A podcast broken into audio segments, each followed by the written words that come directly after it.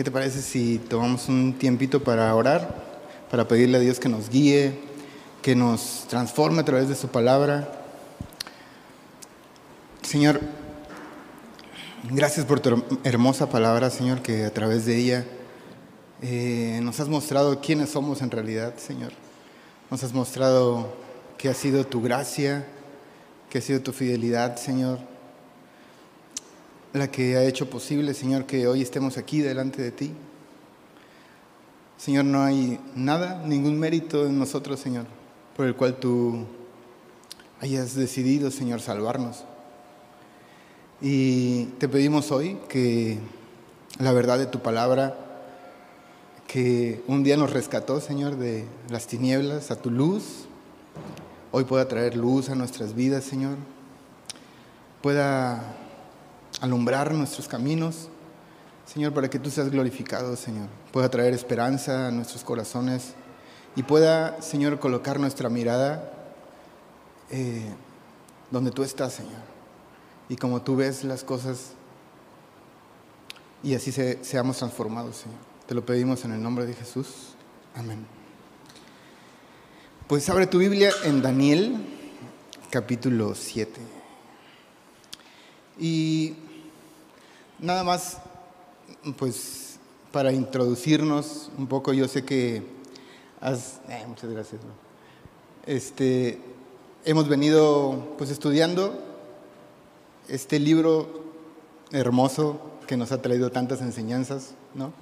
Eh, y a manera de un pequeño resumen y para seguir viendo y seguirnos enfocando en donde Daniel estaba enfocado, este, pues vamos a recordar un poco. Eh, en el capítulo 1 eh, vimos que es posible serle fiel a Dios en medio de la adversidad, ¿se acuerdan? Eh, cuando Daniel y sus amigos pues deciden abstenerse de los alimentos, deciden honrar a Dios antes que a los hombres y deciden confiar, confiar en el Señor, ¿no? Y pues eso los llevó a muchas travesías, se le puede decir, de fe. Eh, y Dios les honró y, pudieron mostrar eh, el amor de Dios también a otros, a, quienes estaban a su alrededor. El capítulo 2 vimos que, que Daniel nos invitaba, la palabra de Dios nos invitaba a no caminar solos. Eh, vimos cómo Dios lo hizo prudente, le dio sabiduría, ¿se acuerdan? Eh, ahí en el capítulo 2, donde Nabucodonosor tiene este sueño de una estatua que justo hoy, eh, en el capítulo 7, pues son capítulos como paralelos, eh, muy similares, solamente que en el capítulo 2 Dios le muestra este sueño a, Nabucodonosor, mm, pues haciéndole ver lo que acontecería después o lo que lo que pasaría con su reino y se lo hace ver así como lo que él conocía, eh, con un ídolo, con una estatua. Y, y, bueno, también eso nos enseña que Dios nos habla a nosotros, eh, se acerca a nosotros para hablarnos de maneras que nosotros podamos entenderlo. Dios quiere darse a entender a nosotros y quiere que lo demos a, a conocer a otros.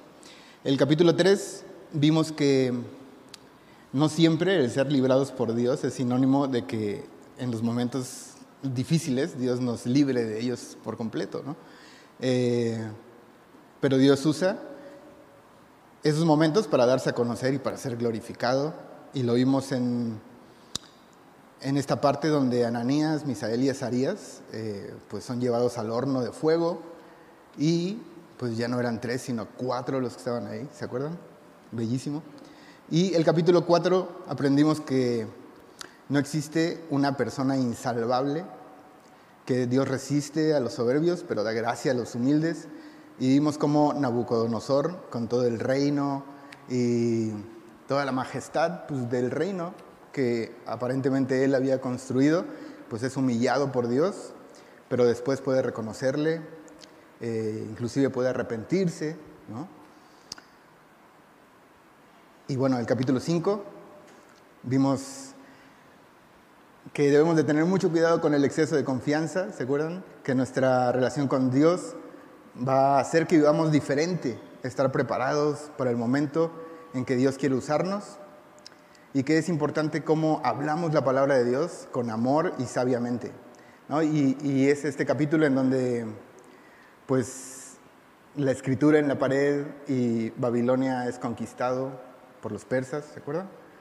Eh, y el capítulo 6 que vimos la semana pasada, eh, vimos la, que la superioridad de Daniel proviene del gobierno de Dios en su vida, ¿no? no es algo que él de sí mismo pueda, pueda sacar. De hecho, pues el libro de Daniel es, es a veces a veces es fácil eh, enfocarnos como pues en Daniel porque es el protagonista, aparentemente, ¿no? del libro, pero en realidad, si vemos con cuidado a Daniel como lo hemos visto, eh, pues la vida de Daniel es una vida que nos inspira a poner nuestra mirada en el Señor y lo que Dios puede hacer en la vida de cada uno de nosotros. ¿no? Eh, entonces, vimos que es posible vivir una vida piadosa y que no debemos cerrar las puertas del Evangelio por una mala actitud. Eh, y también vimos una cosa en donde debemos confiar y debemos estar tranquilos en que Dios nos garantiza siempre librar nuestra alma.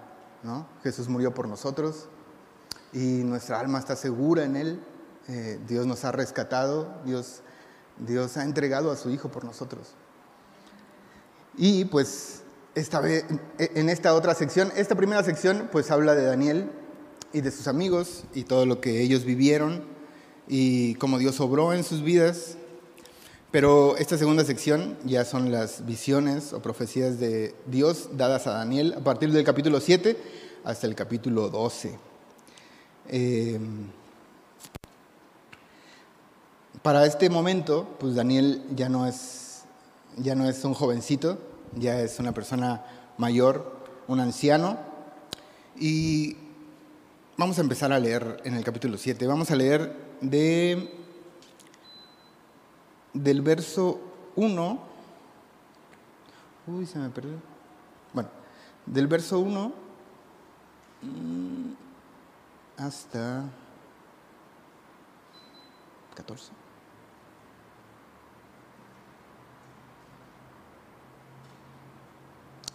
hasta el versículo 14. Dice, en el primer año de Belsasar, rey de Babilonia, tuvo Daniel un sueño y visiones de su cabeza mientras estaba en su lecho. Luego escribió el sueño y relató lo principal del asunto. Daniel dijo, miraba yo en mi visión de noche y he aquí que los cuatro vientos del cielo combatían en el gran mar. Y cuatro bestias grandes, diferentes la una de la otra, subían del mar. La primera era como león y tenía alas de águila. Yo estaba mirando hasta que sus alas fueron arrancadas y fue levantada del suelo y se puso enhiesta sobre los pies a manera de hombre y le fue dado corazón de hombre. Y he aquí otra segunda bestia, semejante a un oso, la cual se alzaba de un costado más que del otro, y tenía en su boca tres costillas entre los dientes. Y le fue dicho así, levántate, devora mucha, mucha carne. Después de eso miré y he aquí otra, semejante a un leopardo, con cuatro alas de ave en sus espaldas. Tenía también esta bestia cuatro cabezas y le fue dado dominio. Después de esto miraba yo en las visiones de la noche y he aquí la cuarta bestia espantosa y terrible y en gran manera fuerte, la cual tenía unos dientes grandes de hierro, devoraba y desmenuzaba, y las obras hollaba con sus pies, y era muy diferente de todas las bestias que vi antes de ella, y tenía diez cuernos. Mientras yo contemplaba los cuernos, he aquí que otro cuerno pequeño salía entre ellos, y delante de él fueron arrancados tres cuernos de los primeros, y he aquí que este cuerno tenía ojos como de hombre y una boca que hablaba grandes cosas. Estuve mirando hasta que fueron puestos tronos y se sentó un anciano de días cuyo vestido era blanco como la nieve y el pelo de su cabeza como lana limpia. Su trono llama de fuego y las ruedas del mismo fuego ardiente. Un río de fuego procedía y salía delante de él Millares de millares le servían y millones de millones asistían delante de él. El juez se sentó y los libros fueron abiertos. Yo entonces miraba a causa del sonido de las grandes palabras hablaba el cuerno. Miraba hasta que mataron a la bestia y su cuerpo fue destrozado y entregado para ser quemado en el fuego. Había también quitado a las otras bestias su dominio, pero les había sido prolongada la vida hasta cierto tiempo. Miraba yo en la visión de noche y he aquí con las nubes del cielo venía uno como un hijo de hombre que vino hasta el anciano de días y le hicieron acercarse delante de él. Y le fue dado dominio, gloria y reino para que todos los pueblos, naciones y lenguas le sirvieran. Su dominio es dominio eterno, que nunca pasará, y su reino uno que no será destruido. Bueno, básicamente esta es la, pues la visión, el sueño que tiene Daniel. Eh, ah, como que se lo echa así de corrido todo, y después eh, Daniel sigue escribiendo y prácticamente pregunta, porque no entiende, y le es interpretado el sueño. ¿no? Y bueno, esta visión es paralela, como ya lo hemos dicho, a la que ven a Nabucodonosor en el capítulo 2. Y este evento sucede antes de que el imperio persa conquistara Babilonia. Daniel ya era un anciano y Dios le permite ver lo que pasa espiritualmente, le da a conocer sus planes, dándole mucha esperanza a él, pero también a todos los que habrían de recibir este mensaje. Dios quiere darse y que le demos a conocer. Entonces, es el versículo 1. En el primer año de Belsasar, rey de Babilonia, tuvo Daniel un sueño y visiones de su cabeza mientras estaba en su lecho. Luego escribió el sueño y relató lo principal del asunto.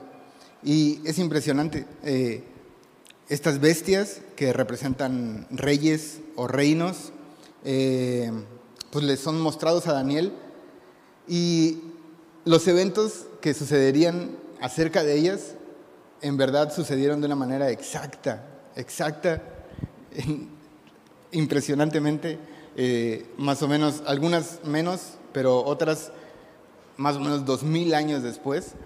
Y solamente me, puse a pensar y dije, ¿cómo? O sea, Dios nos, nos muestra su fidelidad en la escritura, eh, nos muestra su fidelidad en nuestra vida, pues con la única razón de que nosotros pues no dudemos, sino que creamos, ¿no? Eh, hay, hay cosas que yo sé que no hemos visto, eh, pero que Dios nos ha llamado a poner nuestra esperanza en ellas. Y Vamos a, ir viéndolo a partir del versículo, eh, nos quedamos en el 14, a partir del versículo 15. Dice, se me turbó el espíritu a mí, Daniel, en medio de mi cuerpo, y las visiones de mi cabeza me asombraron. Me acerqué a uno de los que asistían y le pregunté la verdad acerca de todo esto, y me habló y me hizo conocer la interpretación de las cosas.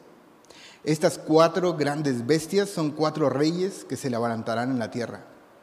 Después recibirán el reino a los santos del Altísimo y poseerán el reino hasta el, siglo, eternamente y para siempre.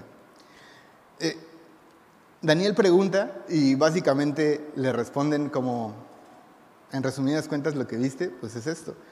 Pero pues Daniel había visto muchas cosas, así es que Daniel siguió preguntando. Y bueno, aquí ya habíamos visto, ya habíamos dicho que estas, que estas cuatro bestias son cuatro naciones. Eh, que Dios le estaba mostrando a Daniel. La primera eh, dice que era como, como un león, que tenía alas como de águila y que le fueron cortadas las alas y después le dijeron que se pusiera en pie, ¿no? Y le fue puesto un corazón como de hombre. Y impresionantemente, bueno, no debería ser impresionante porque obviamente Dios también nos hace ver con esto que Él ve todas las cosas y Él ve las cosas hasta cómo finalizan. O sea, para Él no hay una barrera de tiempo como nosotros que no podemos ir más allá. Eh, Dios ya fue más allá. Y, y básicamente está describiendo el reino de, Nabucodonosor. Eh, lo espléndido que era, así como un león, eh, como águilas, eh, pero también está describiendo cómo Dios lo humilla, ¿no? Y, y también cómo Dios mismo le permite volver a levantarse. Y de, de todas las bestias eh, que se muestran, a todos les es quitado el reino. De verdad, muchas veces nosotros es fácil que empecemos a poner pues nuestra mirada en, eso, en personas, en gobiernos, en instituciones y en muchas otras cosas. Pero Dios claramente creo que nos quiere decir que, que todo eso, todo eso va a pasar.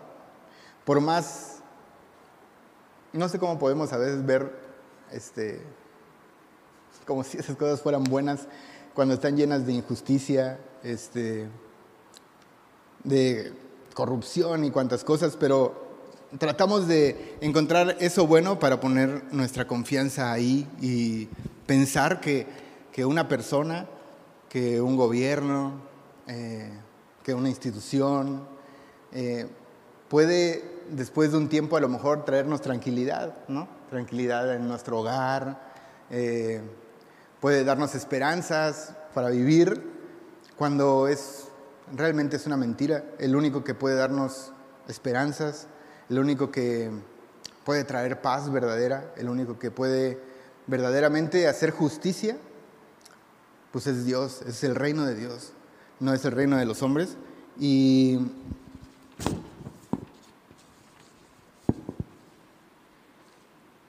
y eso. vamos a ver la segunda bestia. Dice, Dice el versículo 5, y he aquí otra segunda bestia semejante a un oso, la cual se alzaba de un costado más que del otro y tenía en su boca tres costillas entre los dientes. Y le fue dicho así, levántate, devora mucha carne. Y esta bestia se refiere a Persia, ¿no? que, conquistó a, Babilonia y eh, encaja muy bien eh, el animal con el que es descrito en, cuanto a que era un ejército así, que aplastaba a sus enemigos, que iba y conquistó muchos reinos, ¿no? que era despiadado. Eh, dice, levántate y devora mucha carne. Versículo 6 dice, después de esto miré y he aquí otra semejante a un leopardo, con cuatro alas de ave en sus espaldas. Tenía también esta bestia cuatro cabezas y le fue dado dominio pues esta bestia se refiere a Grecia, eh, sí, a Grecia, eh, liderada por Alejandro Magno, y eh, aquí es donde decía que pues, esta profecía o esta visión se cumple perfectamente como dos mil años después, y justamente tiene cuatro cabezas y se dividió en cuatro reinos o gobiernos, Grecia, Asia Menor, Siria y Egipto.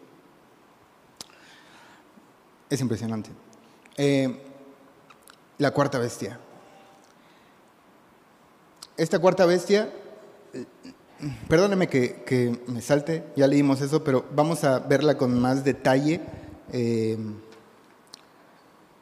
a partir del, del versículo 19. Dice, entonces tuve deseo de saber la verdad acerca de la cuarta bestia, que era tan diferente de todas las otras, espantosa en gran manera, que tenía dientes de hierro y uñas de bronce, que devoraba y desmenuzaba, y las sobras hollaba en sus pies. Asimismo, acerca de los diez cuernos que tenía en su cabeza, y del otro que le había salido delante, del cual habían caído tres y este mismo cuerno tenía ojos y boca, que hablaba grandes cosas y parecía más grande que sus compañeros. Entonces vemos esta, esta cuarta bestia que a Daniel le parece espantosa, eh, que es un reino que traerá muchísima destrucción a toda la tierra. Eh, y se dice que esta, que esta bestia representa muy bien al imperio romano, y bueno, nos dice ahí eh, la escritura que, tiene estos diez cuernos que representan pues estos diez reyes que son controlados por esta bestia, pero dice que sale un cuerno pequeño en medio y que tira o despoja de su poder o sale en vez de estos, de, estos tres que estaban, ¿no? Tirando a tres. Dice el versículo 21. Dice, y veía yo que este cuerno hacía guerra contra los santos y los vencía. Hasta que vino el anciano de días y se dio el juicio a los santos del Altísimo, y llegó el tiempo y los altos recibieron el reino. Dijo así, la cuarta bestia será un cuarto reino en la tierra, el cual será diferente de, todo, de todos los otros reinos, y a toda la tierra devorará, trillará y despedazará. Perdón. Y los diez cuernos significan que de aquel reino se levantarán diez reyes y tras ellos se levantará otro, el cual será diferente de los primeros, y a tres reyes derribará. Versículo 25, y hablará palabras contra el Altísimo, y a los santos del Altísimo quebrantará y pensará en cambiar los tiempos y la ley, y serán entregados en su mano hasta tiempo y tiempos y medio tiempo. Describe esta visión a este cuerno, a este rey, como pues un rey muy arrogante, un rey que, que habla en contra de Dios, ¿no? Eh, blasfemias en contra de Dios. Y pues eso obviamente que nos, nos debe de enseñar eso, que debemos de tener mucho cuidado con la arrogancia. A veces, a lo mejor aquí lo vemos como, híjole, este, no, pues ese rey muy arrogante y todo, pero la verdad es que estas profecías y como Jesús también se refirió a ellas, eh, se refirió como, que podían engañar inclusive a los que Dios había elegido. Entonces, no pensemos en, eso como alguien que anda por la calle diciendo blasfemias ¿no? y, cosas así, porque eh, lo más seguro es que sea algo muy sutil y que vaya como poco a poco pero eso también debe traer temor a nosotros en cuanto a que debemos de tener cuidado con la arrogancia. Es algo con que pues, la Biblia nos dice que debemos luchar en contra de ello y la Biblia nos llama a ser humildes. Eh, Jesús nos llama a ser humildes como Él, a ser mansos como Él. Y pues la humildad claramente, se ¿cómo se ve la humildad? Pues se ve con servicio, con amor, caminar en su consejo, aceptar su ayuda. Y si quieres saber cómo se ve la arrogancia, pues se ve completamente al revés, ¿no? Eh, se ve amándose a uno mismo, se ve caminando en nuestro propio consejo y se ve no aceptando la ayuda de Dios. ¿Y cuál es la principal ayuda de Dios que nos ha dado? Nos ha entregado a su Hijo para salvarnos. Entonces, aunque vemos pues esta representación de este cuerno eh, y de este personaje que, que vendrá así con arrogancia, con blasfemia, eh, debemos de poner nuestros ojos en el Señor para no caer en eso. Eh, de verdad es, algo muy delicado y creo que cada uno de nosotros hemos pasado momentos, o, o más bien todos los días batallamos con no poner nuestra mirada en nosotros y ponerla en el Señor y confiar en lo que Él ha hablado a nuestras vidas, ¿no? Pero es tan fácil deslizarse, es tan fácil confiar en nosotros, es tan fácil eh, no aceptar la ayuda de Dios. Digo, no, no, quiero como que te sientas así como, ay, bien aguitado y todo, pero en verdad que se ve con cosas simples, o sea, cada vez que yo eh, pongo por prioridad cualquier otra cosa que no es a lo mejor acercarme al Señor y escucharlo cada mañana, pues estoy siendo arrogante, ¿no? Estoy diciendo, pues yo, yo puedo solito, eh, no te necesito, no, necesito tu ayuda. Y, y bueno, debemos tener cuidado con eso. Em, la arrogancia, pues da una falsa apariencia de grandeza, pero Dios lo ve como una cosa pequeña así como ese cuerno, ¿no? Sin valor.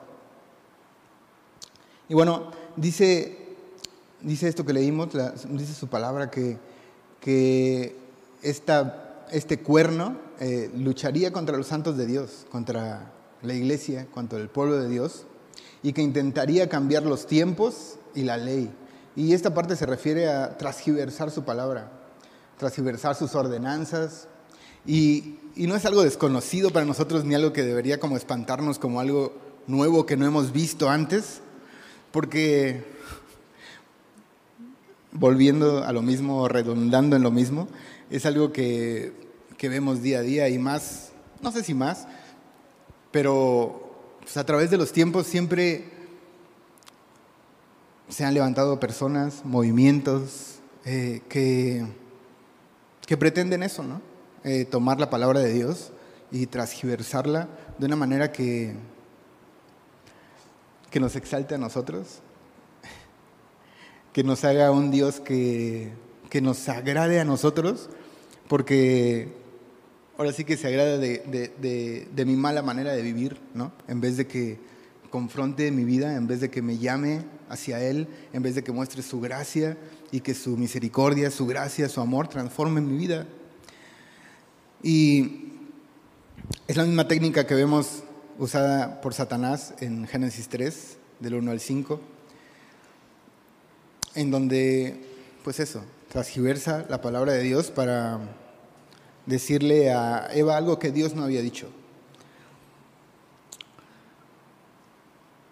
Seguimos leyendo.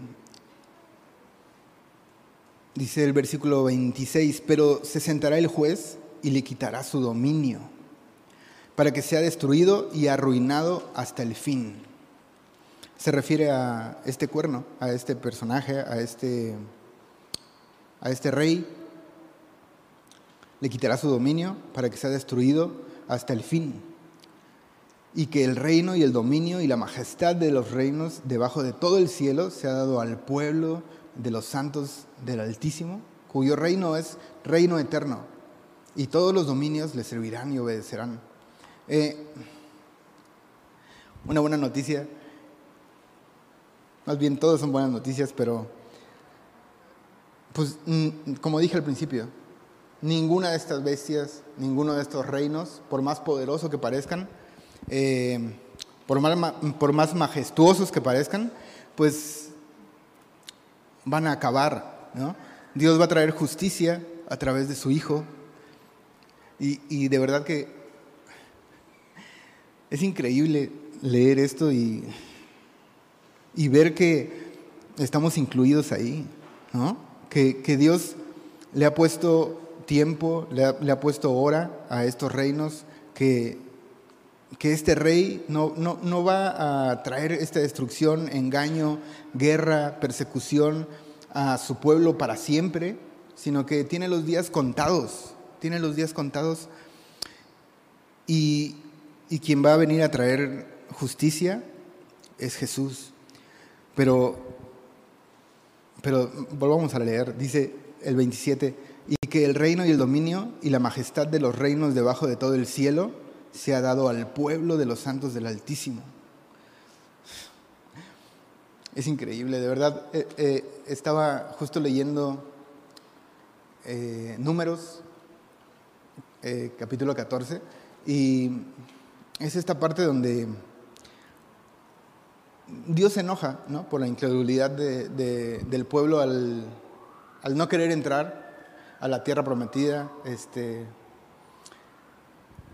y le dice a, a, Moisés algo que me llamó muchísimo la atención, ¿no? Le dice, ¿sabes qué, Moisés? Te voy a poner a otro pueblo que sea más fuerte, mejor que este pueblo.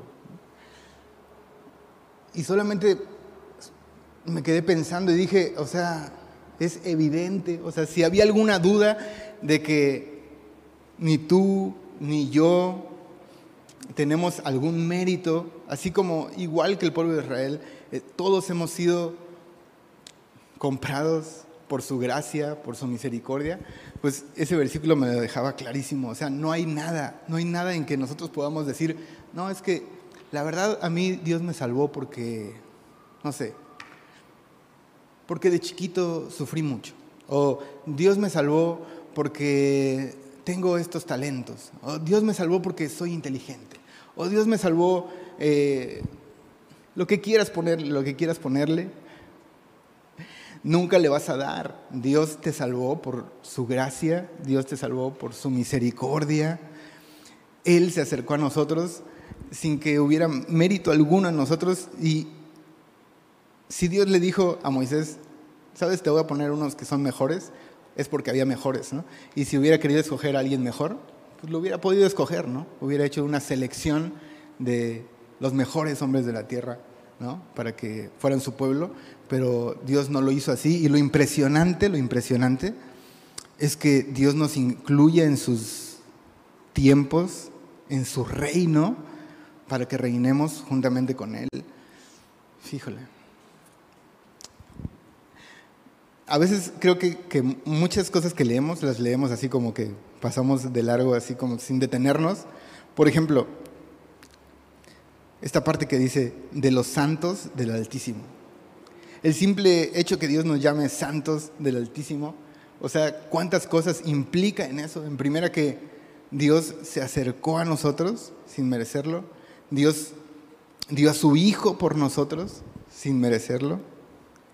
Dios nos hizo justos, santos, sin merecerlo, y Dios nos está santificando día a día sin merecerlo, y nos ha dado su palabra sin merecerlo, y nos permite servirle sin merecerlo, y nos va a permitir reinar con Él sin merecerlo. Y la verdad que si esa verdad, si, si esa visión, como, como Dios se la dio a Daniel y nos está compartiendo ahora a nosotros, pues no transforma nuestras vidas hoy en día, pues no sé qué puede hacerlo. Porque no hay manera de explicar el profundo, el precioso amor de Dios, como lo cantábamos también hace rato, como veíamos en el Salmo, eh, Dios ha sido fiel y todo esto cuando nosotros no lo hemos sido. Entonces,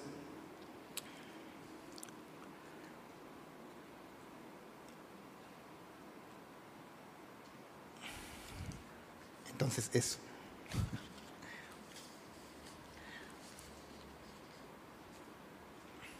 Eh, dice, eh,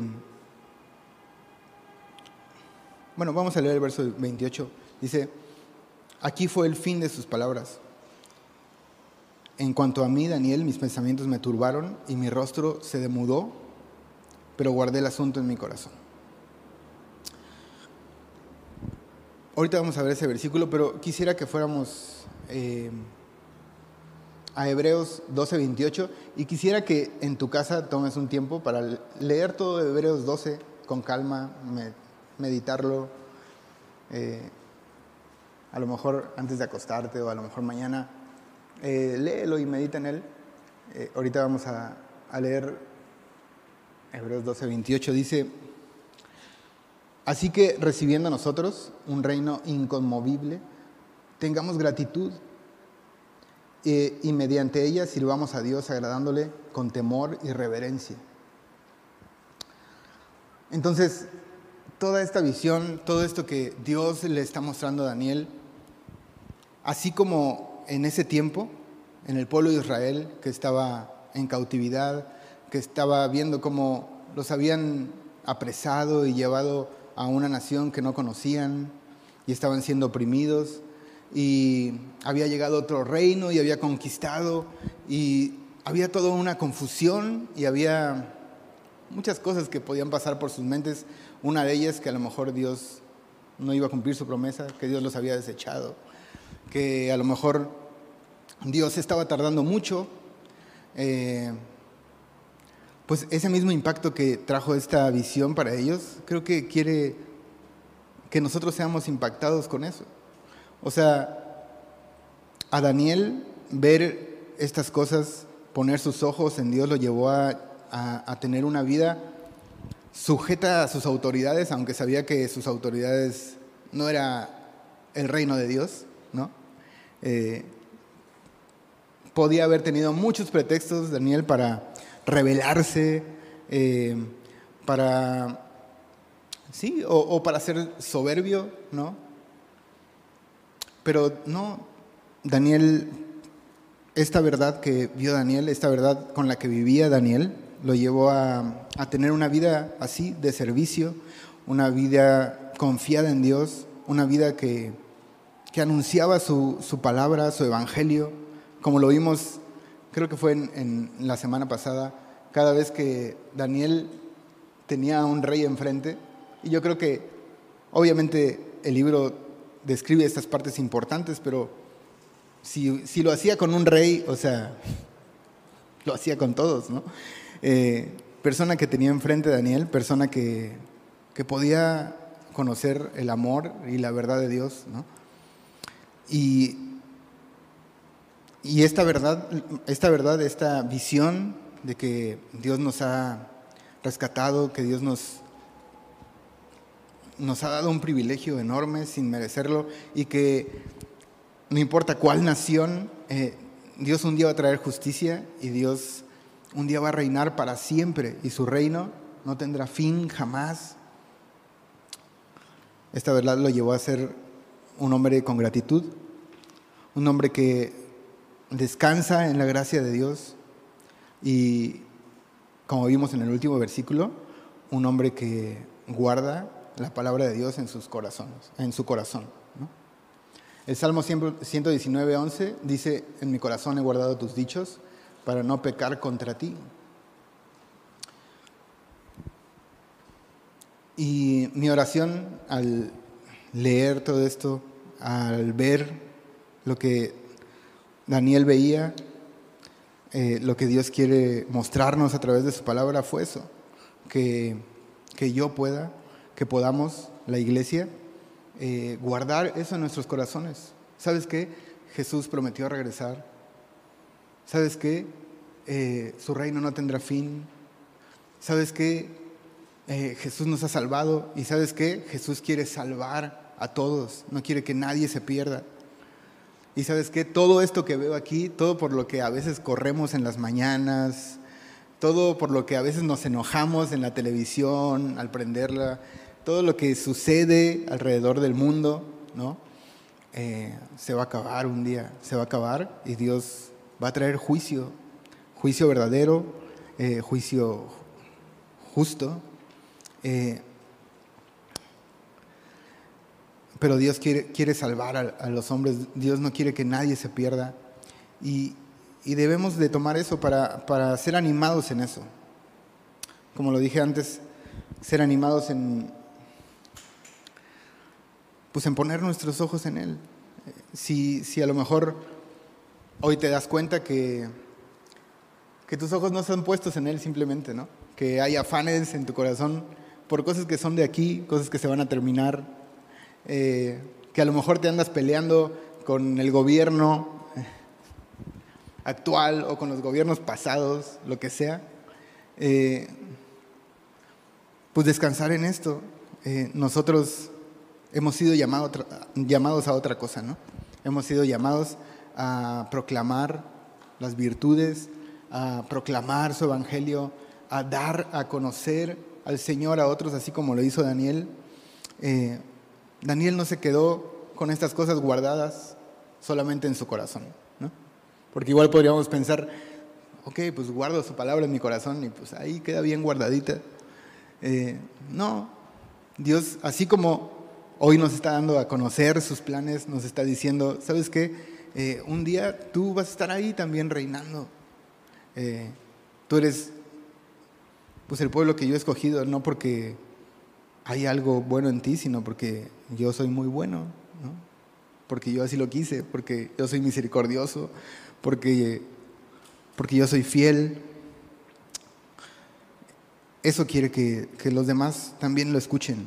Entonces, pues eso, que, que, su palabra transforme nuestras vidas, que su palabra siga eh, enfocándonos en Él, en, en su amor y en su verdad. Oramos. Señor, te damos muchas, muchas gracias porque Pues esta noche, Señor, a través de tu palabra podemos ver que el precio por el que nos has salvado ha sido muy grande, Señor. Y has puesto delante de nosotros una esperanza también muy grande, Señor. Que es más grande que cualquier cosa que esté sucediendo hoy aquí en la tierra, Señor. Más grande que cualquier cosa que suceda en los días que vengan, Señor. Nos has hecho ver, Señor, que tú tienes control de todas las cosas. Que todos los reinos, Señor, te obedecen a ti, Señor. Que delante de ti todos te servirán, Señor. Y gracias, Señor, por recordarnos esto, Señor, que tú volverás, que tú traerás justicia, Señor, que tú nos has rescatado. Te pedimos que estas verdades, Señor, puedan colocar nuestra mirada todos los días, Señor, en ti, Señor. Líbranos de ser arrogantes, líbranos de de vivir vidas para nosotros, Señor. Vidas que, lejos de glorificarte, Señor, eh, pues te ofendan, Señor. Eh, te necesitamos. Gracias por revelarte a nosotros. Sigue transformándonos. Y te damos muchas gracias por tu hermosa palabra, Señor. En el nombre de Jesús. Amén.